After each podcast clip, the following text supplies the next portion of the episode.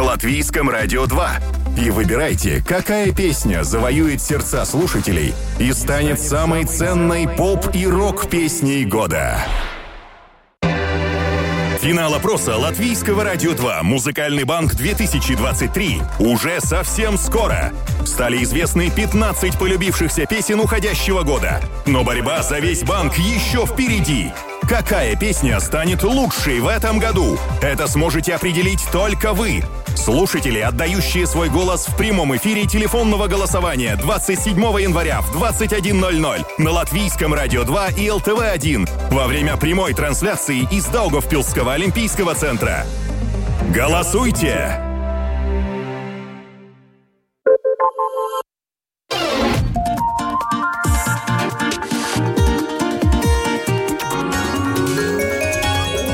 Домская площадь. 8 часов и 5 минут. Призыв на военную службу. Теперь приходится включать принципы случайного отбора. Первая лотерея сегодня, как мы уже слышали в сюжете. И сегодня же в ответственной комиссии Сейма продолжение дискуссии о состоянии обустройства бомбоубежищ в Риге и системе тревожного оповещения. Э, с нами на телефонной связи Раймонд Бергманис, глава комиссии по обороне внутренним делам и предотвращению коррупции. Господин Бергманис, доброе утро. Здравствуйте. Доброе утро. Рига самый большой, э, во многих смыслах главный город страны, и это вполне логично, что разговор на тему убежищ начинается сегодня именно с него, со столицы. Но, впрочем, есть и другие большие города, и, как почитали в Министерстве внутренних дел, в целом порядка 30 тысяч зданий в той или иной степени в стране подходят для обустройства убежищ на тот самый случай часа X. Скажите, существуют ли уже на сегодняшний день критерии, какими должны быть и какими будут такие убежища? Ну, я хочу услышать сегодня под комиссией вот это обсуждение, потому что э, в публичной сфере я слышал об этом, э, но как и почему, и, например, там прописано, что надо э, полностью обследовать и до 2025 года. У меня вопрос, почему такое долгое время, например, нужно, чтобы ну, понять, что у нас есть, как у нас есть, и почему мы не можем быстрее это Э, сделать. Но это главный вопрос для меня. А критерии, ну там очень важно понять, а какие они будут, потому что, например, другие э, ну, вырабатываться надо тоже понять, на какие э, на какую безопасность, например, или атомную войну, или бактериологическую, или химическую, но это большая разница, как, как мы будем подготавливать эти убежища, каким, каким риском, и поэтому, ну, если выстраивать новые, чтобы они соответствовали тем моим упомянутым э, рискам, то это очень-очень дорого, и не знаю, готовы ли мы выделить такие большие деньги на это. Ну, можно предположить, что в Риге, в Даугавпилсе, в других крупных городах Латвии это могут быть здания, под которыми можно разместить максимально большее количество людей. Идет ли речь и о маленьких городах, властях, деревнях? Конечно, это в каждом, в каждом городе должно осознать. Я думаю, даже я в своем доме имею погреб, который не обустроен. Если бы я договорился со своими соседями, может, мы бы тоже, но есть погреб, он, э, ну, как бы мы сами должны понять, как мы можем его подготовить к каким-то критическим случаям. И поэтому это одно дело, это э, понять, что у нас есть, это очень-очень важно. Например, э, в других странах, некоторых даже соседних странах, они это уже прошли но они наклеили возможные знаки, где можно ну, спрятаться от каких-то таких э, рисков, но сама суть это обустраивание таких убежищ, подготовка их, ну это не так дорого, может даже обойдется, но это, во-первых, надо понять. И, конечно, самое важное, ну, это понять, будут ли изменения э, в в законах по устройству новых зданий. Это такое большое решение. Вот примем ли мы такое или нет, это самое, я думаю, такое важное. А у вас есть э, потому... сомнения, что на этом фоне могут появиться обоснованные э, возражения против такого подхода? Нет, я не думаю. Особенно в сегодняшней но... геополитической ситуации.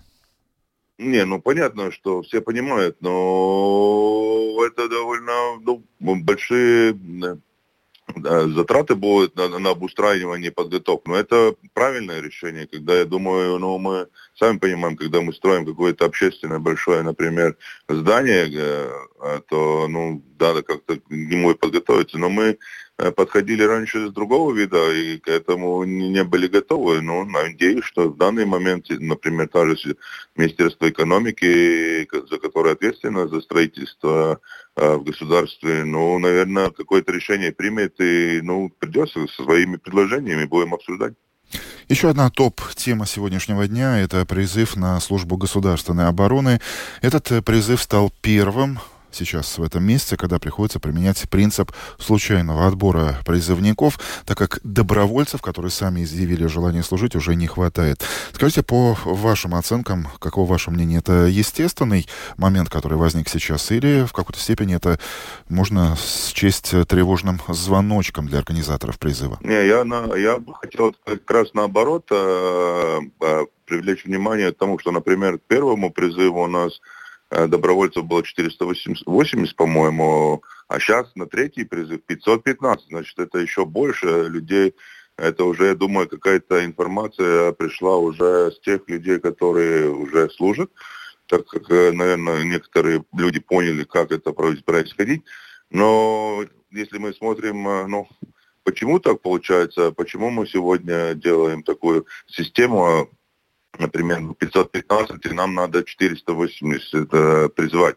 Но одна из главных причин и в первом призыве, и в втором, и в третьем, это состояние здоровья. И поэтому и сегодня, когда мы слышим эти цифры, что нам еще надо призывать, например, 150 человек, которые из 515 добровольцев все-таки не прошли по каким-то причинам, то мы призывать будем почти 300 человек, чтобы ну, то, э, ну, смогли отобраться, потому что уже люди соображают и понимают, что состояние здоровья, например, у многих призывников не такое, которое соответствует призыву. Поэтому это, это основная, по-моему, вот это Э, всего системы, это вот здоровье молодежи, это очень-очень важно, потому что если бы состояние здоровья было бы нормальное, то бы нам не надо было бы сегодня такую систему включать. То есть э, эта ситуация, которую вы только что сказали, э, говорит о том, что все-таки молодежь достаточно э, сознательная, добровольцев по-прежнему много, и вот этот э, принцип случайного отбора, это совсем не потому, что как кому-то могло показаться, что кто-то сейчас э, подается в бега. Не, мне, ну, конечно, ну так, э, белое черное нельзя говорить, но я очень-очень э, был э, рад тем цифрам, которые в конце концов были. 515 людей подали заявку добровольно служить, так что это хороший вестник, просто над этим еще много надо работать. Я думаю, и сегодня, когда будет проходить вот этот отбор, а, случайный, то тоже это, ну, систему надо проработать, потому что мы в будущем все равно, я наде... Э, думаю, что она будет э, дополнительно э, добровольцам работать, и поэтому систему надо отработать, чтобы понять, как она работает, но это не так легко, потому что мы только что начали, и еще первые призывники даже не отслужили первые э, вот этот призыв. Так что я думаю, это все важно, вот эти все нюансы, чтобы понять, как это все работает, как работает система, и, может, там надо будет какие-то улучшения, и поэтому мы, как парламент, готовы, э, если, например, какие-то улучшения не надо будет и в законе, то мы готовы их быстро принять, чтобы это все работало. Господин Бергманис, с учетом уже упомянутых э, в нашем разговоре геополитических, военных потенциальных рисков, Э, на политическом уровне может быть принято решение об увеличении числа призываемых на госслужбу защиты государства, и в этом контексте, возможно, Министерство обороны, возможно, политики уже думают о том, как э, привлекать к обороне большинство жителей, чтобы все были в курсе, что, как, э, почему не делать, а не только ну. вспоминать про буклет про 72 часа. Не, ну, я уверен, что в данный момент э, национальные вооруженные силы проанализировали свои возможности. Поэтому и когда об этом э, началось разговор о восстановлении обязательной службы, то главный вызов же он и так и до этого времени остался. Это места, где вы могли бы служить призывники и инструкторы. И, и поэтому это не так легко и очень быстро сделать, поэтому мы делаем шаг за шагом. Я думаю, это очень хорошо э, происходит в данный момент. Э, но я думаю, политически можно много решений принять, но должны соответствовать и э, условия службы, потому что, ну, как мы с одного формации ушли, где, ну, обстоятельства службы мы сами знаем, какие, ну, потом были рассказы. Поэтому это очень важно. Я надеюсь, что в данный момент, ну, пока у меня, у меня нет такой информации, что как бы как-то было бы плохо. И поэтому я очень рад, что у нас э, удалось все так шаг за шагом постепенно увеличивать. Я думаю, и, и в будущем э, будут подготовлены места э, службы призывников и больше, больше инструкторов, когда очень много у нас то, все-таки инструкторов тоже и помогают обучать наших э, друзей украинских военнослужащих. Это тоже очень большой э, вклад э, в борьбу. Э, и, и поэтому не так просто, не так просто это все время э, увеличивать, увеличивать. У нас буквально минута, господин цифры. Беркманис, остается. Да. А, вы уже упомянули Украину. Буквально накануне вы вернулись из э, этой страны, увидели военную ситуацию там, и э, все громче в Киеве, не только в Киеве, звучит мнение, что без мобилизации в Украине не обойтись, потому что сейчас это уже затяжная война, война ресурсов, в том числе ресурсов человеческих. По вашим оценкам, должна ли со своей стороны Латвия каким-то образом способствовать способствовать возвращению в Украину находящихся здесь, в Латвии, мужчин в рассвете сил, лет и в случае принятия соответствующего в Украине закона, подлежащих мобилизации? Ну, это, я думаю, решат э, парламентарии Украины. Это э, мы, мы делаем все, чтобы им помочь. И после этого визита, который был э, для нас, э, я думаю, одной из самых важных тем, которые сейчас э, очень э, важна, это военная индустрия, э, помощь военной индустрии, чтобы мы могли помочь украинской, украинской армии и украинскому народу.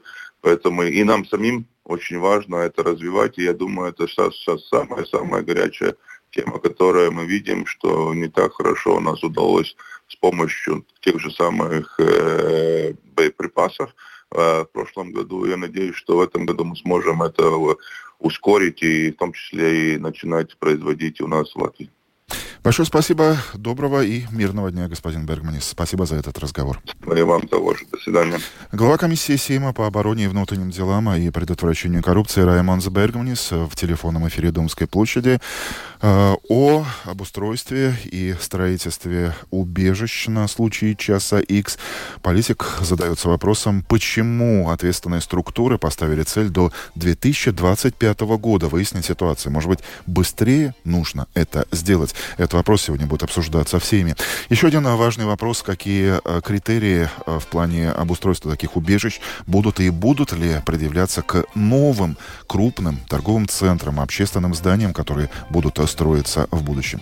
И что касается сегодняшнего принципа отбора случайного на обязательную службу защиты государства, э, парламентарий подчеркнул, что его очень радует такая цифра. 515 добровольцев заявились и в этом призыве. Это даже больше, чем в предыдущие разы. И эта цифра показывает, что наша молодежь достаточно ответственно подходит к этому. Ну а почему? Почему приходится э, включать принцип условный в кавычках лотереи? Это потому что, увы, состояние здоровья призывников такое, такое, что, что вызывает э, сложности и опасения. 8 часов и 18 минут звучит Домская площадь в прямом эфире Латвийского радио 4.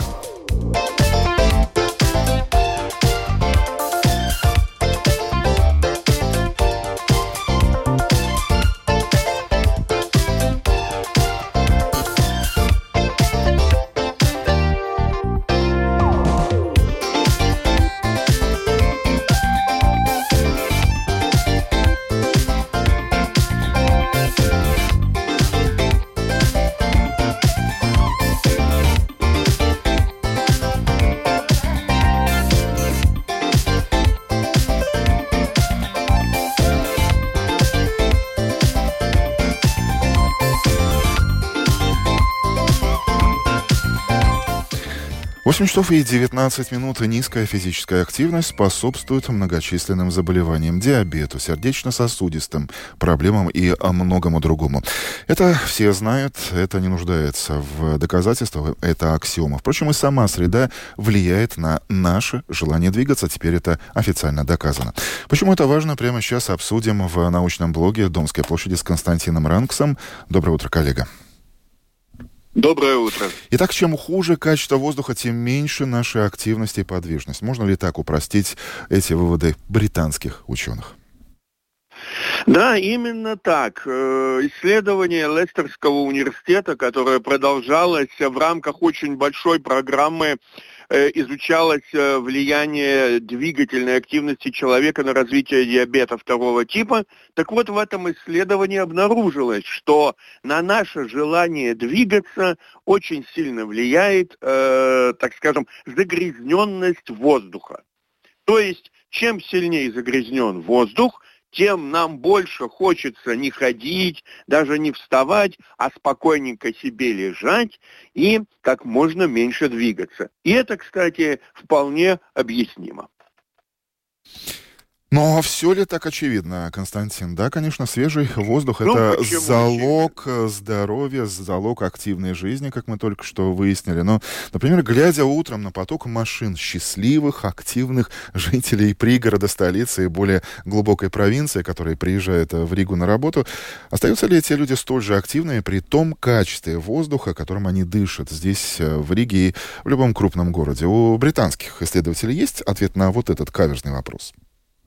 Ну, надо сказать, что дело все в том, что когда человек проезжает э, в город, он дышит действительно э, воздухом весьма э, обильно, э, так скажем, загрязненным микрочастицами. Это пыль, ошметки, вот эти микрочастицы от шин, Э, много всяких э, этих ми- микрочастиц. И плюс еще оксиды азота, вот исследовалось эти два параметра очень важных. В результате чего инстинктивно мы стараемся меньше дышать не, не глубоко дышать, чтобы не травить свои легкие, свои организмы. А следовательно, для этого нужно еще и экономить энергию. Поэтому, естественно, оказавшись в загазованном городе, нам хочется больше заснуть, у нас появляется сонливость, э, появляется желание отказаться от лишней активной деятельности. И это доказано сейчас. Отсюда и вывод – нужно стремиться туда, где чище воздух.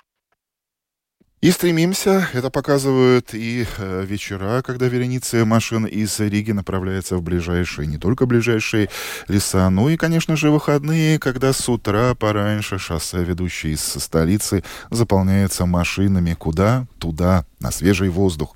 Туда, где снег, где лыжи, где шумят э, ели, сосны, на природу. Спасибо, коллега Константин Ранкс в научном блоге Домской площади о взаимосвязи качества воздуха с нашей активностью. Чем оно, качество, хуже, тем мы подвижные. И наоборот, так считают те самые британские ученые. Интересно, что по этому поводу сказали бы японские спортсмены, для которых смог — это в прямом смысле серые будни. 8 часов и 23 минуты. Ну а теперь про спорт. Э, сегодня в утреннем обзоре Романа Антоновича. Рома, доброе утро. Доброе утро. Да, я тебя чем-то надо смутил? подвигаться. Нет, нет, нет. Я просто пытаюсь э, связать вот э, информацию о движении с э, информацией о наших спортсменах. Придется подвигаться нашим баскетболистам 3 на 3, потому что накануне стало известно о распределении подгрупп, только подгрупп, а не групп, на трех олимпийских квалификационных турнирах. Вот, и среди мужчин и женщин будет разыграно по 5 путевок. То есть мы видим, насколько плотная конкуренция и насколько дорога вот эта вот путевка будет для каждой сборной. И уже одно э, только то, что ты можешь получить эту путевку уже, мне кажется, сродни какой-то большой победе. Вот, первый квалификационный турнир пройдет в Гонконге в середине апреля, и Латвия будет соревноваться в одной группе с чемпионом Азии Монголии, а также командами Египта и Новой Зеландии. А вот затем уже в начале мая сборные будут соревноваться в Японии, и нашей команде предстоит играть с, со сборной Литвы, э, серебряными призерами Лито, э, Европы, литовцами, а также с командами Пуэрто-Рико и Бразилии. В общем, план достаточно такой плотный у наших, у наших ребят. Я вот недавно был в спортивном магазине и видел там Э, мяч, подписанный всей нашей олимпийской золотой командой и их фотографии, и подумал, вот, э, наверное, сейчас им предстоит нелегкий путь, чтобы доказать, что они действительно э, способны быть на той же высоте, что и 4 года назад, 3 года назад, простите, в Токио на Олимпийских играх.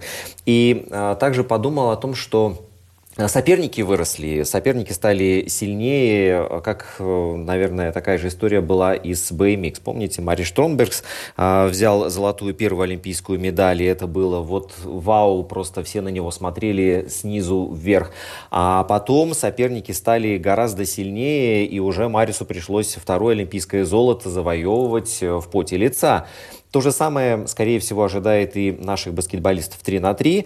Э, тем более, что ребята стали постарше, э, ребята стали э, мудрее. Вот. Ну и все-таки какие-то травмы дают о себе знать. Может быть, даже и будет изменение в составе нашей команды. В любом случае, выглядят они достаточно уверенно и неплохо. Я так смотрю на все игры, которые они проводят, и турниры, в которых они участвуют.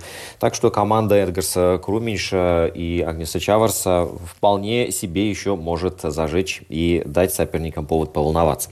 И пару слов о снукере, потому что Ронио Салливан доказал, что он удивительный спортсмен. Ракета, так его э, кличут в снукерском мире. Вновь э, выигрывает, причем второй турнир за две недели, хотя он говорил об усталости, усталости, о желании взять паузу, но тем не менее он поехал на World Grand Prix и обыграл в финале Джада Трампа, причем э, проигрывал он по ходу встречи в финале с 0-4, э, но затем совершил какой-то невероятнейший камбэк, вот, э, и обыграл его со счетом 10-7. Э, вот этот вот такие качели, которые устроили Трамп и Рони, показывают, что в мире снукера тоже все далеко не однозначно и очень много значит именно психологическая а, составляющая, потому что э, когда была первая дневная сессия у, у Салливана не складывалось все как полагалось, он проигрывал, а к вечеру, когда спортсмены отдохнули, подумали, была возможность воздухом свежим подышать, вот, э, перезагрузился у Салливана Иван и перестал ошибаться и поставил какие-то очередные там свои э, рекорды и таким образом э, снова стал чемпионом.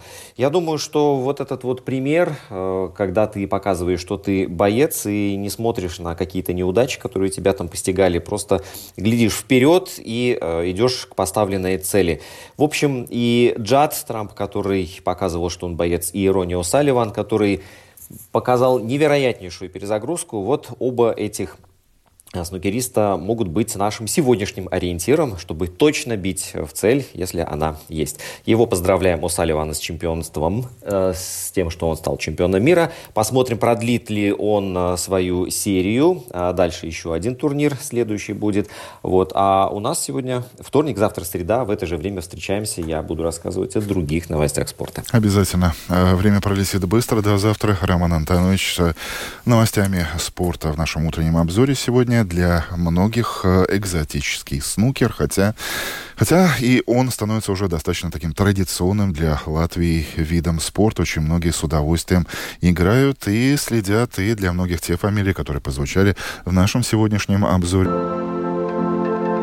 В Антарктиду на паруснике. Это не фантастика, а очень даже популярная сегодня тема. Пассажирам туристических лайнеров высаживаться на берега Южного полюса нельзя, а вот команде парусника никаких разрешений не требуется. Уникальная возможность походить по льдам вместе с пингвинами.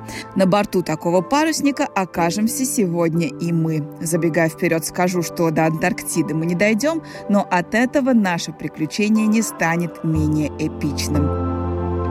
Слушайте «Современную Одиссею» сегодня в три сразу после выпуска новостей.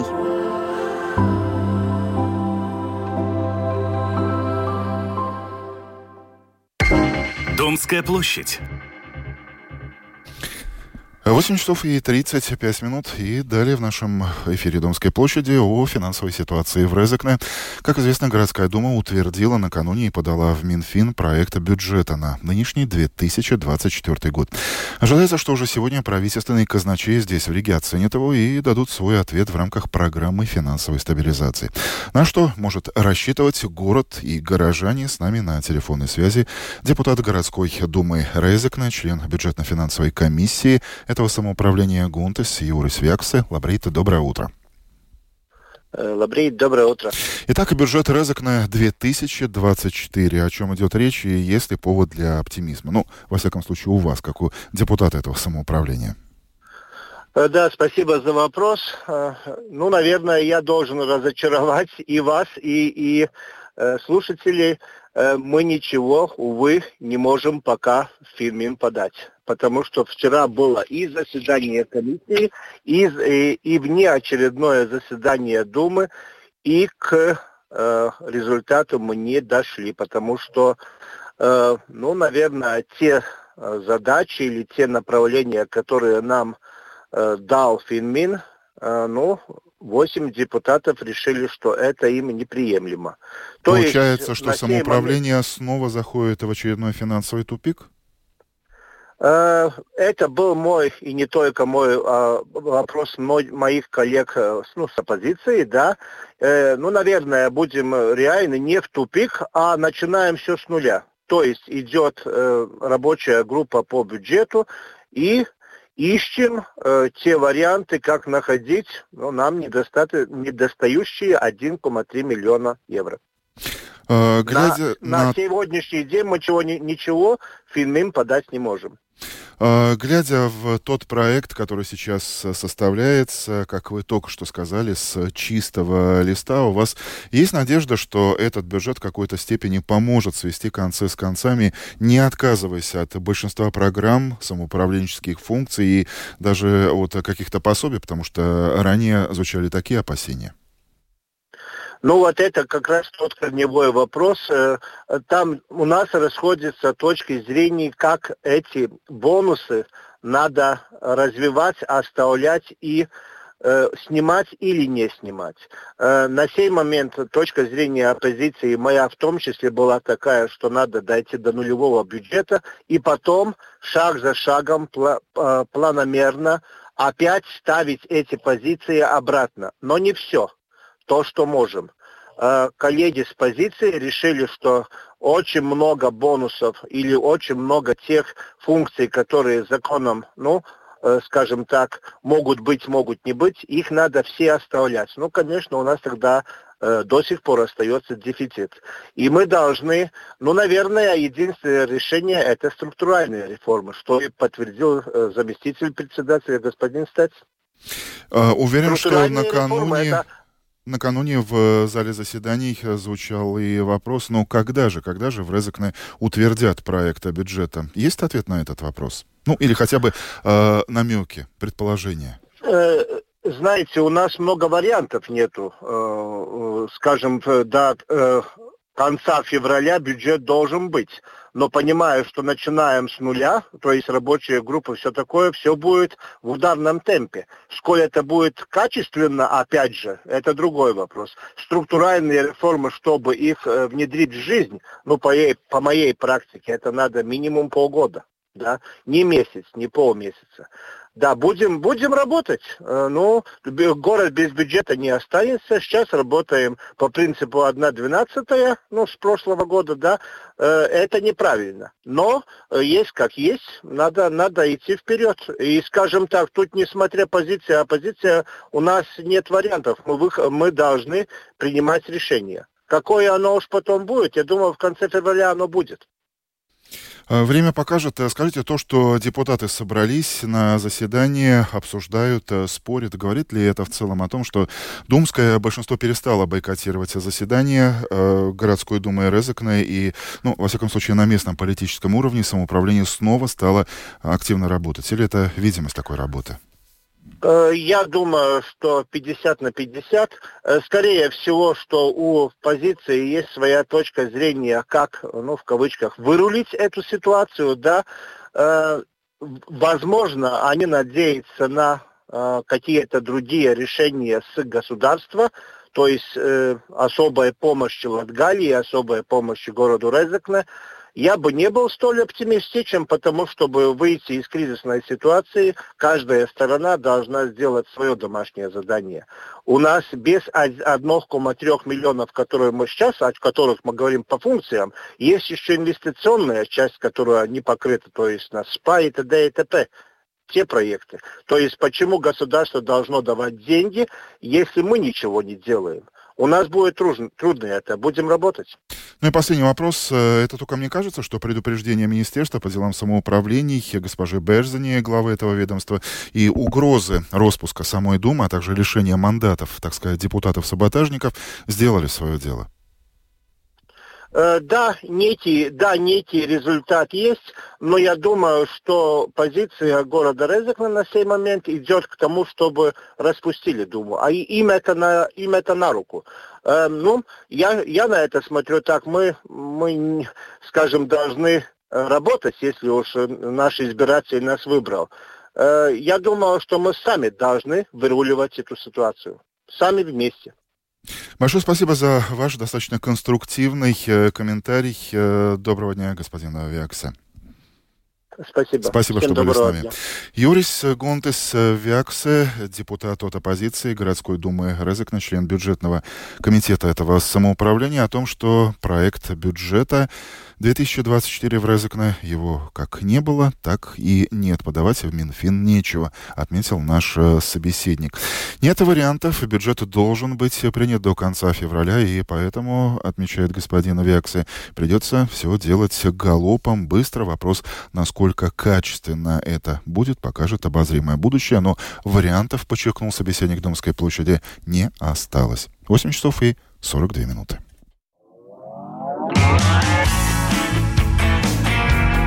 С вечерней, ночной смены может себе такое позволить. Мы же нет. Да и тема у нас такая, которая наверняка позволит, наоборот, широко раскрыть глаза и узнать что-то новое. Пусть всегда будет солнце. Около 18 тысяч домохозяйств в Латвии используют сегодня солнечные панели для производства зеленой энергии для потребления своего. А теперь, оказывается, еще и не только своего. Выконали это сегодня. Всегда ли такие коллекторы обеспечивают тебя своей электроэнергией? И что нового в правилах их установки и использования в нынешнем году? Простыми словами, об этом прямо сейчас в нашем утреннем эфире расскажет Юлия Петрик. Приветствую, коллега. Доброе утро, Андрей. Итак, солнечные батареи — это уже не фантастика, это уже не экзотика от э, офисных зданий здесь, э, в центре Риги, до маленького хутора где-то под Алуксом. А купить их можно уже везде, в любом строительном материале, без долгого ожидания, без очередей, э, здесь и сейчас, как говорится. Mm-hmm. То есть бум прошел, но установка становится все более осознанной и продуманной. Такой можно сделать сегодня вывод. Да, конечно, на фоне роста цены электричества, который в свое время явился просто шоком, хотя сейчас цены, конечно же, снизились, тем не менее тенденция сохранилась, и люди сейчас ищут варианты, как же можно сэкономить на электроэнергии. Один из таких вариантов, как кажется, это установка панелей, работающих на солнечной энергии. А, это солнечные кремниевые панели, которые преобразуют энергию солнца в электрическую. Это, конечно, э, чистая физика, объяснять долго. Не будем в этом будем разбираться, сейчас. потому что эту да. тему я точно поддержать не смогу. Да, но самое главное преимущество солнечных панелей – это то, что вы самостоятельно производите энергию для собственного потребления. Естественно же, за произведенную энергию вам платить не нужно. Это нам пояснил э, директор Департамента рынка энергетики Министерства климата и энергетики Гуннар Валманес. Человек, который делает эту инвестицию, должен иметь в виду, что если он очень много дополнительных устанавливает, это, конечно, означает, что это более большая инвестиция, которая, соответственно, создает дополнительный расход и риск на его вложение. Да? Э, мы, конечно, можем искать время, э, возможности, как его все-таки ну, воспользоваться более эффективно, но если, конечно, это э, очень несопоставимо с нашими реальными нуждами, то это у нас получается все-таки дорого. Да? Соответственно, какие работы по строительству нужны, потому что, конечно, некоторые люди выбирают крышу, другие выбирают, выбирают уже землю, да. От этого может очень много зависеть и стоимость установки. Переоборудование, подключение, там поменять кабель, соответственные э, возможные работы в трансформаторных э, подстанциях и так далее. Я выключу. А, главный вопрос, Юль, насколько это выгодно при нынешних тарифах на электроэнергию, потому что все мы видим, все мы знаем, наблюдаем те моменты, когда стоимость киловатта иногда буквально бьет током по кошельку и семейному бюджету, но чаще этот самый киловатт стоит пару центов, а иногда даже ничего или вообще со знаком минус. Так как быть? Выгодно ли это сейчас при вот этих качелях тарифа? Да, ну вот как указала Гуннар Валман, все-таки надо подсчитать э, тщательно, насколько вам это выгодно, угу. а, насколько выгодно, потому что предварительно нужно будет э, вложить э, сумму и немалую. А, например, как это рассчитать? Если, допустим, ваше потребление в месяц составляет, допустим, 70 киловатт часов в месяц, да, то есть, ну, в год условно вы а, потребляете 840 киловатт часов. А, для а, такой, для такой, для такого потребления нужна мощность панелей от 8 киловатт. Стоимость 8 киловатт панели с мощностью 8 киловатт это около 5000 евро, поскольку сегодня на рынке стоимость одной панели примерно 600 То есть евро. можно взять в руки калькулятор да. и посчитать, за сколько лет это окупится. Да, ну, а тем более, что надо понимать, что работа одной панели рассчитана приблизительно на 10 и более лет. Ну и плюс, конечно же, как вот было сказано, другие затраты, подключения всевозможных кабелей и, и другие а, всевозможные необходимые вещи, нужно будет а, на них потратить деньги. Ну и да, и есть калькулятор специальный в интернете, с помощью него можно прикинуть сколько, а, насколько это вам будет выгодно. Но опять же, мы э, уже вложив эти средства, за свою энергию не платим в дальнейшем. Итак, выгодно или нет, точка зрения господина Валдманиса?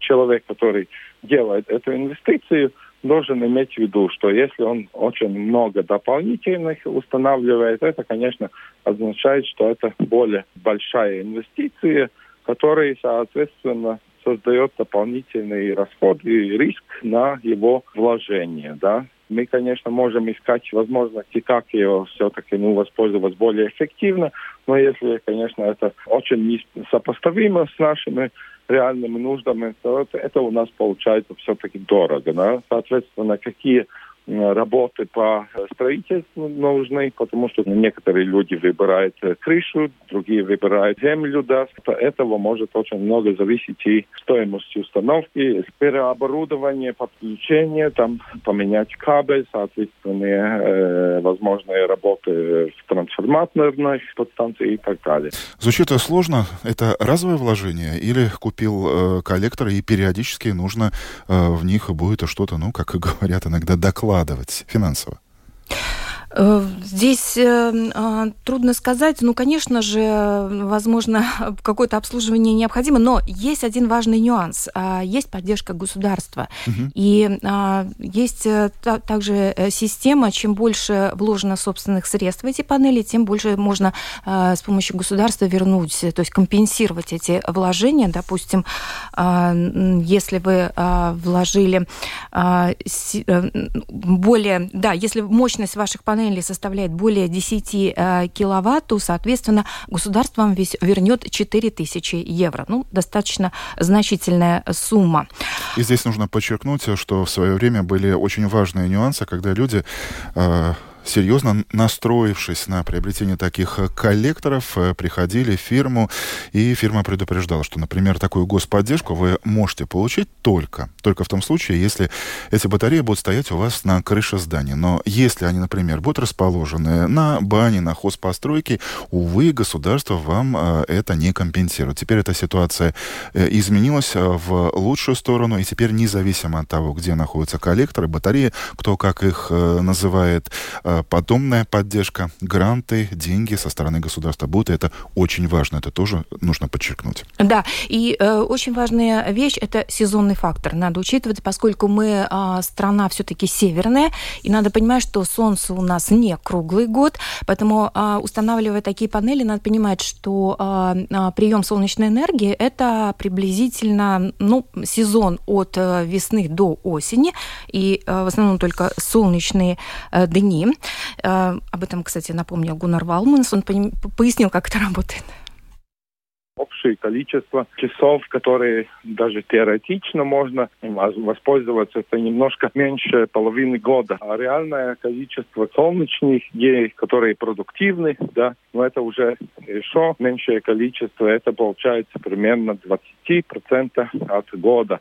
А имея еще всякие дополнительные факторы, мы говорим реально о продуктивности панелей примерно в пределах 11, 10, 12, может быть, процентов от общего количества. И конечно, неизбежно он должен покупать это электричество в то время, когда он там, сам не производит.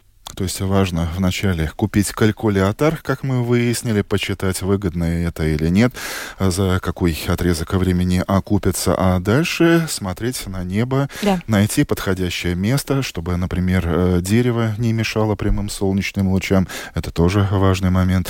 И не менее важный аспект — это зима да. когда снег выпадает, ну. эти коллекторы обязательно нужно очищать. Во-первых, чтобы снег и налить их не повредили, а во-вторых, чтобы была хотя бы минимальная надежда, что в солнечный зимний день все-таки они могли бы поработать и хотя бы пару киловатт заработать и в самое холодное время года. Ну да, но за счет площади панели можно себя, в принципе, обеспечить и за летний сезон на целый год. И вот как это работает, я сейчас быстро объясню. Допустим, угу. есть две системы расчета. Есть нетто-учет и нетто-расчет. То есть есть нетто-учет – это когда э, вся произведенная вами электроэнергия накапливается э, в распределительных сетях, и в течение года вы можете ее выбрать для своих нужд, э, когда ваши панели не будут вырабатывать энергию, то есть вот эта накопленная энергия, но, собственно, не более ваших потребностей. То есть если вы произвели больше, но обратно вы, конечно же, не получите. И нетто-расчет – это когда вы, это так называемый виртуальный кошелек, вы можете продавать в тот момент, когда вы производите эту энергию по биржевой цене, возможно, выгодной цене. А зимой, когда вы не производите энергию, вы сможете купить, опять же, возможно, по более низкой стоимости а, для себя электроэнергии. Это важный момент, да. чего не было до сих пор, потому да. что раньше расчеты велись исключительно по количеству произведенных киловатт-часов, независимо от того, это осень, зима. Да. А, выработала тебе коллектор, допустим, 120 киловатт-часов, 20 ты потребил, осталось 80, и ты продаешь их Saddle Staples. Да, и, да, и к этой системе а, можно подсоединиться, к системе нетто-расчета можно подсоединиться до 30 апреля текущего этого года. Но я бы еще хотела сказать, что есть некоторые а, проблемы а, у некоторых домохозяйств с синхронизацией а, системы электросети. А, в целом система работает нормально, но бывает так, что энергию некуда девать. А как такое получается, пояснил а, Гуннар Валманес. Есть некоторые участки, где сетевой оператор уже наблюдает, что производство превышает это потребление. И тогда уже имеется дополнительная проблема, что энергия уже должна передаваться в высоководные сети. Это означает, что там уже, во-первых, создаются дополнительные потери электроэнергии. И в других случаях, если нет возможности эту энергию передавать на более высокие напряжения, тогда уже в этих участках может уже подниматься напряжение сети, что уже вредит другим клиентам. Что в этих случаях делается? Конечно, во-первых, оценивается возможность э, модернизировать подключение, да, трансформаторную подстанцию, чтобы можно было эту лишнюю энергию отдавать уже другие участки рынка и таким образом балансировать.